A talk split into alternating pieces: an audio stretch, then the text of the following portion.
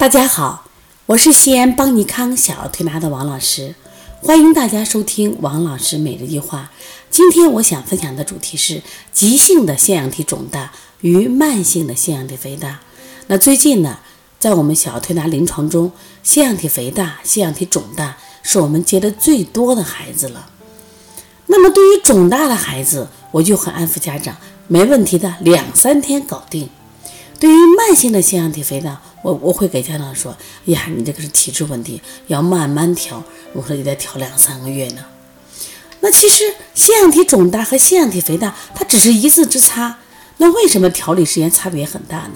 其实用中医的角度来说，那腺样体肿大它是一个实症，那么腺样体肥大它就是一个虚症。那肿大当然好调，实症好调，虚症难调嘛。你比如最近我们好了图图，他是因为发烧了，同时伴随着爸爸讲打呼噜、憋气。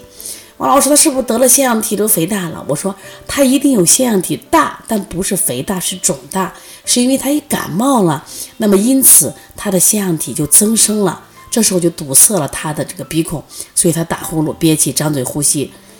那么这个时候，其实我们任何一个人小时候都有这种情况，但是如果把他的感冒治好了，诶。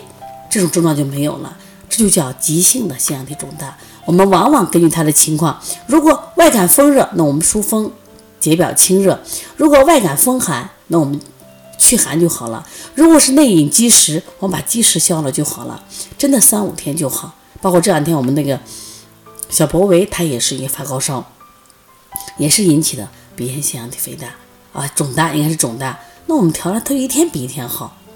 那么慢性的。腺样体肥大一般都是反复感冒，然后打呼噜很久了，家长可能没在意或者没重视，结果呢，后来严重了，比如说憋气啊，或引起中耳炎，哎，到医院一看，都好几个月了，这一般是腺样体肥大。从颜色上看，那我在这个鼻炎腺样体四合一疗四合一疗法这本书里面也专门讲了，这两个的区别是，肿大的颜色是鲜红的，肥大的颜色是淡红的，这是不一样的。那么肥大的话，得病时间长了，肿大了就这几天。那么对于肥大的孩子呢，那我们调理肯定就慢，为啥？他长时间堵塞，那这块肉不好消肿。但是我给大家给个信心是啥？就是腺样体它是个增殖体，它在孩子就这个年龄，就是比如说六岁以前，他特别兴奋，特别活跃，因为它其实起到给孩子保护作用。那么慢慢以后，它这个就开始萎缩。所以说，它能萎缩，所以你就不要急着给孩子做手术，毕竟这是一个大的手术。那么我们想，应该从我们的饮食习惯，从我们的育儿习惯要入手。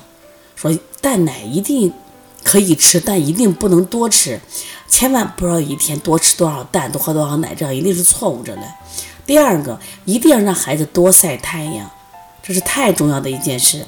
万物生长靠太阳。现在我们的孩子，你们家长好好考虑考虑，孩子晒过太阳没有？我们是有太阳的时候带着孩子去超市玩去了，去商场玩去了。